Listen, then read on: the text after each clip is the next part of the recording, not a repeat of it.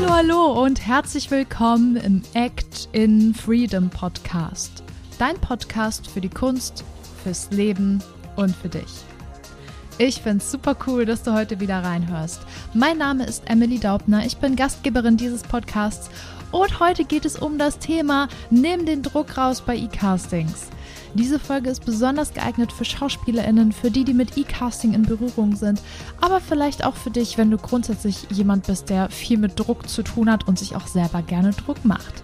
Ich würde sagen, los geht's.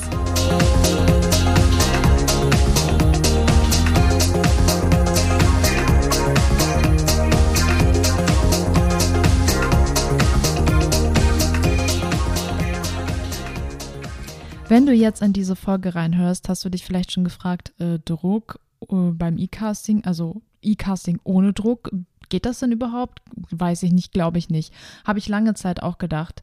Ich habe mir immer Druck gemacht beim E-Casting. Warum?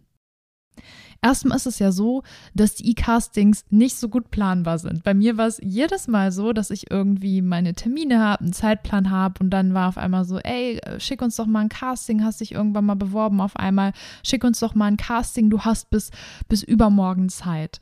Einmal ist diese Zeitspanne ja schon etwas, was total druckmachend ist. Ja, weil du nicht irgendwie zwei Wochen Zeit hast, das in Ruhe vorzubereiten und dann auch schick zu schneiden, mit jemandem zu arbeiten. Nee, das muss dann zack, zack, zack gehen und dann musst du eventuell noch Termine umschmeißen, die du vielleicht schon gemacht hast.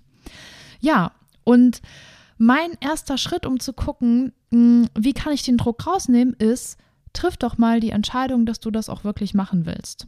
Und das klingt jetzt total banal, weil so, ja, E-Casting, ja klar mache ich das jetzt. Aber Vorsicht, Häufig sind es nämlich auch E-Castings, wo du vom Gefühl her sagst, mm, okay, wenn ich jetzt so ein bisschen was genauer zur Rolle sehe, wie sieht die Szene aus, um welches Produkt geht es vielleicht, was ich bewerbe, hast du vielleicht ein Gefühl dazu.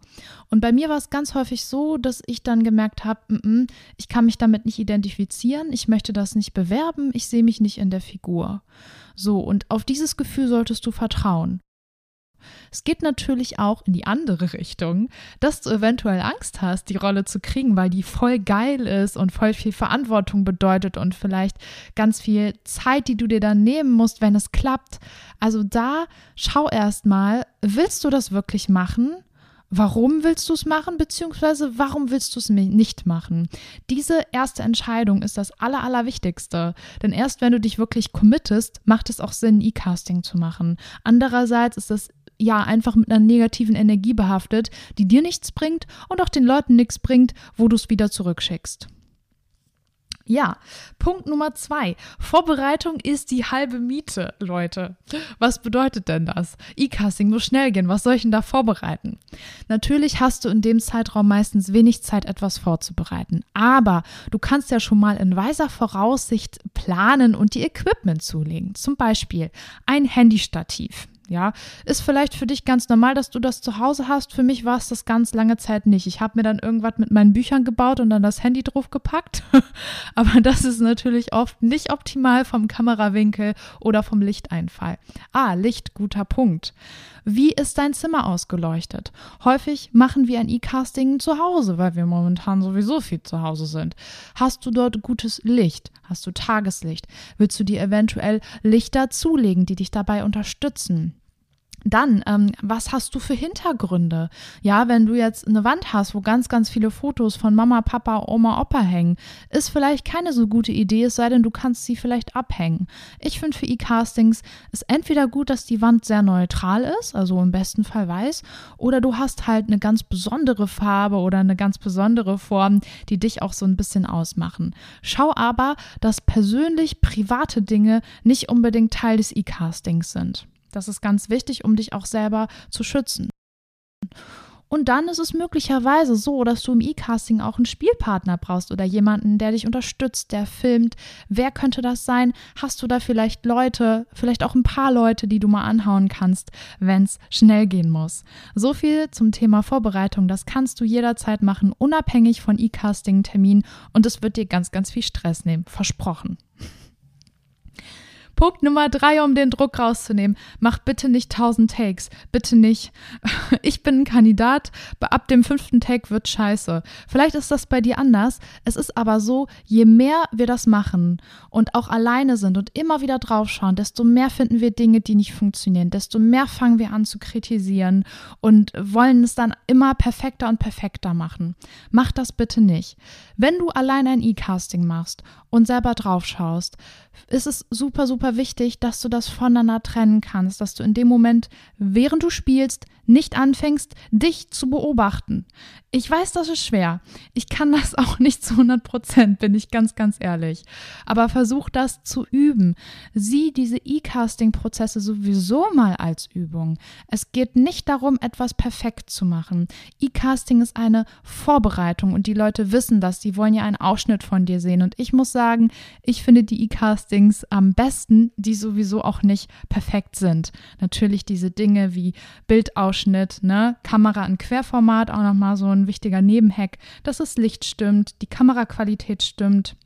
Das meine ich nicht mit unperfekt. Mit unperfekt meine ich, dass dir vielleicht auch mal so Dinge passieren, dass die Leute sehen, wie du denkst, wie du reagierst, dass der Text nicht perfekt gesprochen ist, sondern dass du als Figur passieren darfst. Genau. Punkt Nummer 5. Hab Spaß und sei kreativ.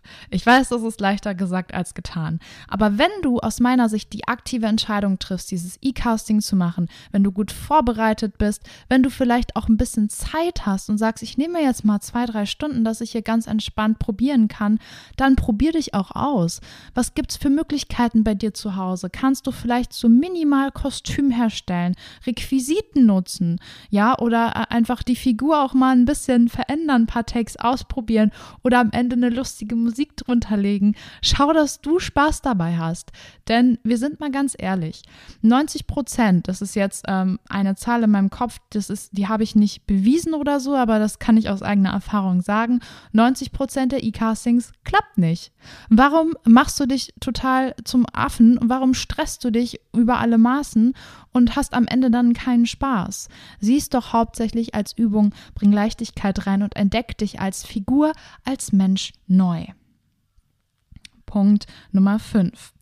Wenn du in der glücklichen Situation bist, dass es jemanden gibt, der da vielleicht mal draufschauen kann, der dich ein bisschen unterstützt, der das E-Casting vielleicht auch mit dir zusammen macht, dann rate ich dir, lass nicht zu viele Menschen draufschauen. Zu viele Köche verderben den Brei guck mal, wenn du das jetzt irgendwie fünf Leuten schickst, jeder hat eine andere Meinung und das wird dich beeinflussen. Du fängst automatisch an, dich selber zu kritisieren. Wem soll ich jetzt glauben? Was ist richtig oder falsch?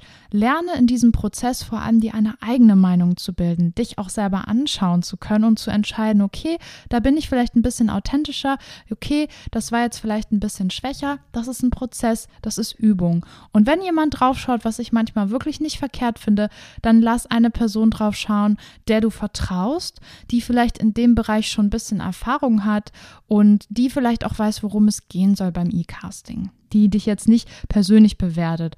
Sowas wie, ähm, wenn du jetzt mal Mutti fragst und die dann sagt, oh, du siehst ja irgendwie voll böse aus, warum lachst du denn nicht? Das ist natürlich ein liebes äh, oder ein nett gemeinte Kritik, aber letztlich hat das vermutlich wenig mit der Figur zu tun. So, und jetzt sind wir auch schon beim letzten Punkt, Punkt Nummer 6. Mach keinen Schnickschnack, schick es einfach ab ja, ähm, das, das knüpft an diesen Punkt mit diesen 1000 Takes an. Wenn du das jetzt gedreht hast, ja, dann kann man noch über Schnitt reden, äh, über, über Farbkorrektur reden, über Musik reden. Kann man alles partiell machen, aber mach es nicht perfektionistisch. Setz dich da bitte nicht fünf Stunden dran, dass das wie ein perfektes Showreel wird. Das ist viel zu viel Arbeit. Das darf gern mal schnell aus einem Schwung heraus passieren. Und wenn du gerade Lust und Laune hast, da einen Schnitt zu setzen, deine Musik drunter zu loszulegen, ist das fein, aber mach dich bitte nicht verrückt. Und dann warte nicht zu lange mit dem Abschicken, weil meistens dann doch noch Gedanken kommen oder Druck in irgendeiner Form. Und ich sag dir eins, wenn das weggeschickt ist, dann hast du es abgegeben, dann ist es nicht mehr in deiner Verantwortung und dann warten wir mal ab, was passiert, ne? Jo, das waren jetzt auch schon meine sechs Tipps zum Thema Druck rausnehmen beim E-Casting. Vielleicht fällt dir noch was ein, dann teil uns, teil mir das doch total gerne mit. Ich kann sagen, dass es bei mir auf jeden Fall ein Prozess war über Jahre. Also erwarte nicht, dass das jetzt sofort klappt. Es gibt auch mal Tage, da klappt es besser, an anderen weniger gut. Sieh es wirklich als Prozess, sieh es als, als etwas Leichtes, was dir vor allem Spielfreude geben darf und mach dir immer bewusst, hey, ob es jetzt klappt oder nicht, ich habe in dem Moment etwas da reingegeben, ich habe mich da reingegeben und beim nächsten Mal kann ich es wieder anders machen, kann ich es vielleicht besser machen. Sei nicht so streng mit dir, hab Spaß daran, okay? Ja, dann sind wir jetzt am Ende dieser Folge. Ich danke dir sehr fürs Zuhören ähm, bis zu dieser Stelle und möchte gerne noch ähm, einen kleinen Hinweis mit dir teilen.